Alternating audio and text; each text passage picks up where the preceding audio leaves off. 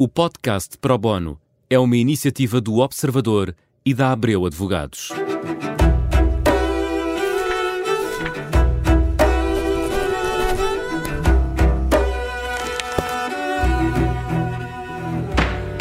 Às quintas-feiras é dia de Pro Bono, nas tardes em direto, e hoje vamos falar de direitos conexos.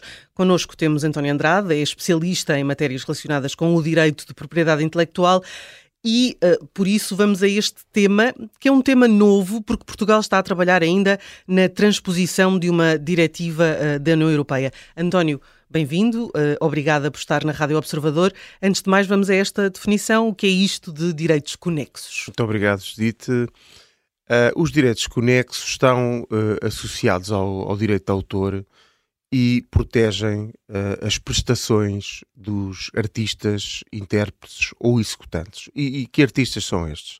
São os atores, são os cantores, são os músicos, são os bailarinos, são os produtores, são os realizadores de obras artísticas uh, ou literárias e, portanto, são direitos que uh, protegem exatamente estas prestações individuais dos artistas. O direito de autor é outra realidade embora esteja associada também aos direitos conexos, mas é outra realidade porque protege a obra em si, em si mesma.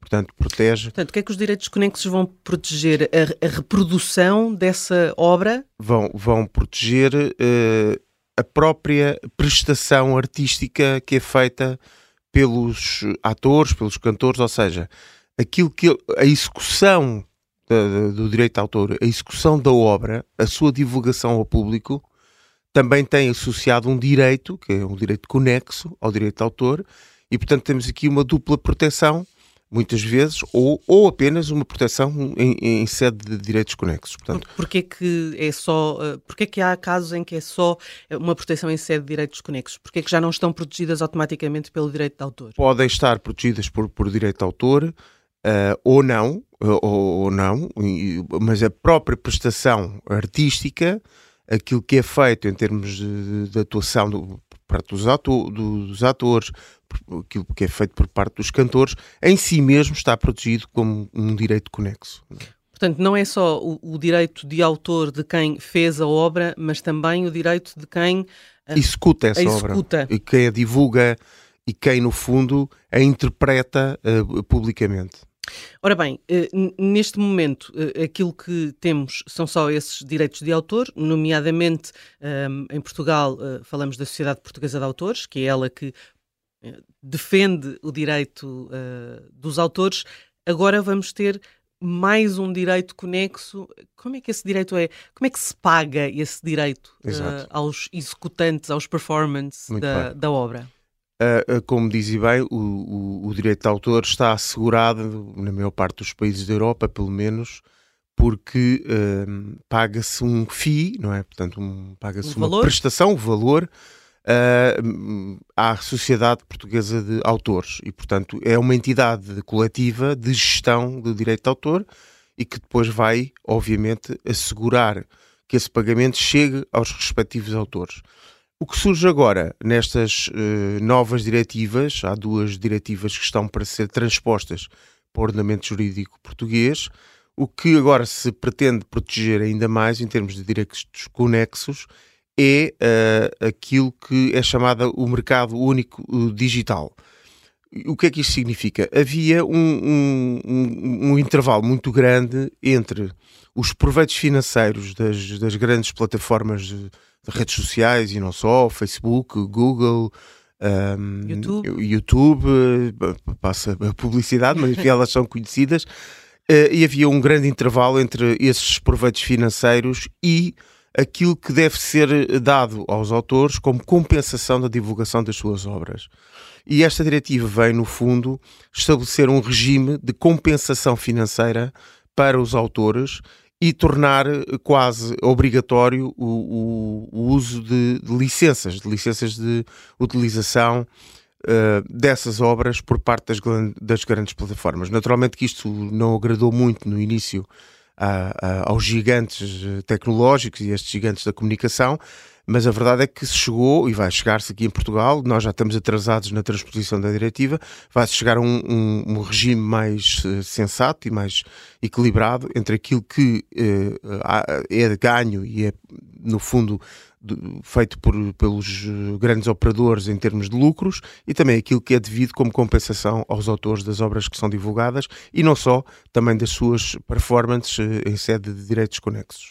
Portanto, de cada vez que por exemplo, o YouTube serve publicidade uh, por um vídeo, um, esse dinheiro vai para o YouTube, nunca vai para o, o, o, autor ou para aquele que o interpreta.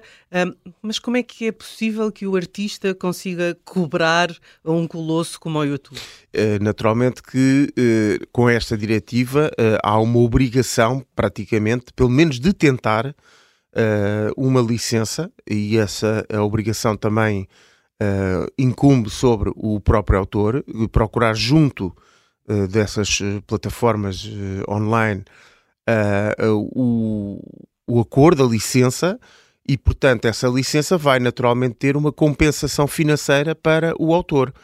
E isto é um regime que, portanto, vai obrigar a um esforço conjunto, quer dos autores, quer das plataformas, a estabelecer aqui um regime que seja uh, equilibrado.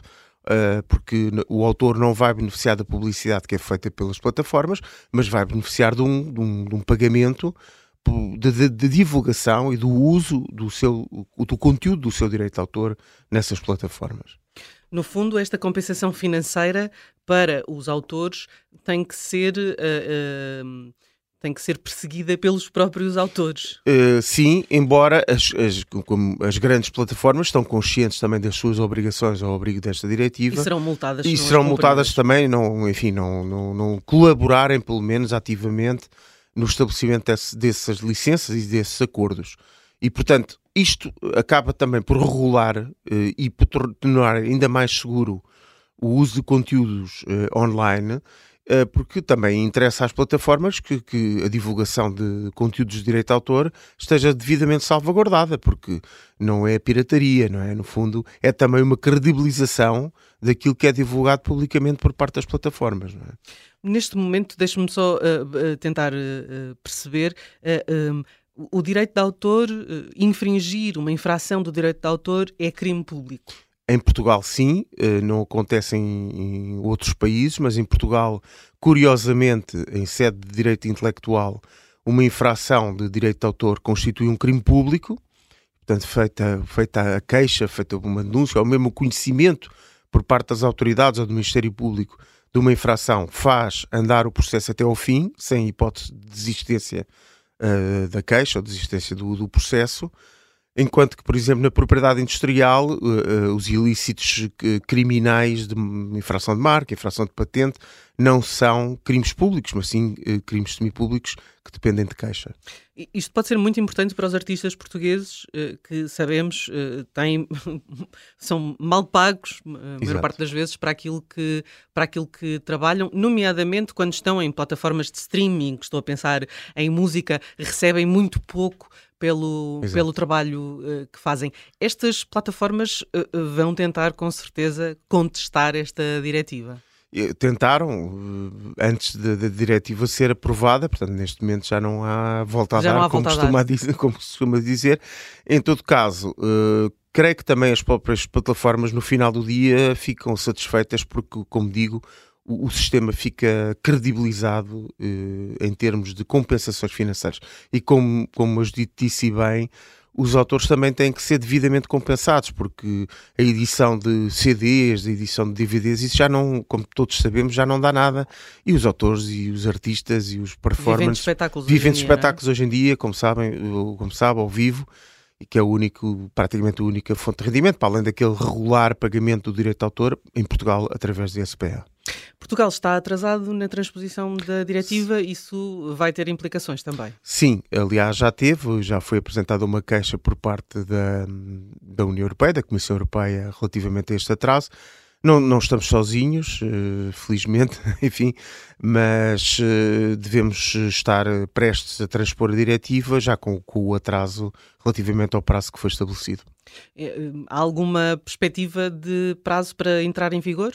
Uh, não, não, não há nenhuma perspectiva específica, quer dizer, isto era para ontem, não é? Uhum. Portanto, acho que também tem, há, há o interesse uh, do governo e do, do, Estado português em transpor uh, a diretiva o mais, mais rapidamente possível. Haverá algum tempo depois para, se, para o sistema se adaptar a esta nova forma de operar? Sim, isto previsto. no fundo é uma, uma, proposta, uma proposta de lei, depois de publicada e aprovada a lei haverá aquilo que se chama um período de. é uma expressão relativa à Cássio Leges, uhum. que é desde o tempo que é publicado até a entrada em vigor.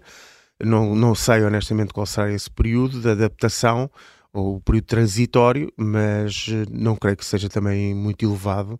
E, portanto, isto, como digo, era para ontem e é uma matéria muito sensível uh, para todos os autores e para a propriedade intelectual em geral. Obrigada, António Andrade, Nada. pelo tempo que disponibilizou para nos explicar isto de direitos uh, conexos. Uh, para a semana, o Pro Bono volta com outro tema. Até lá.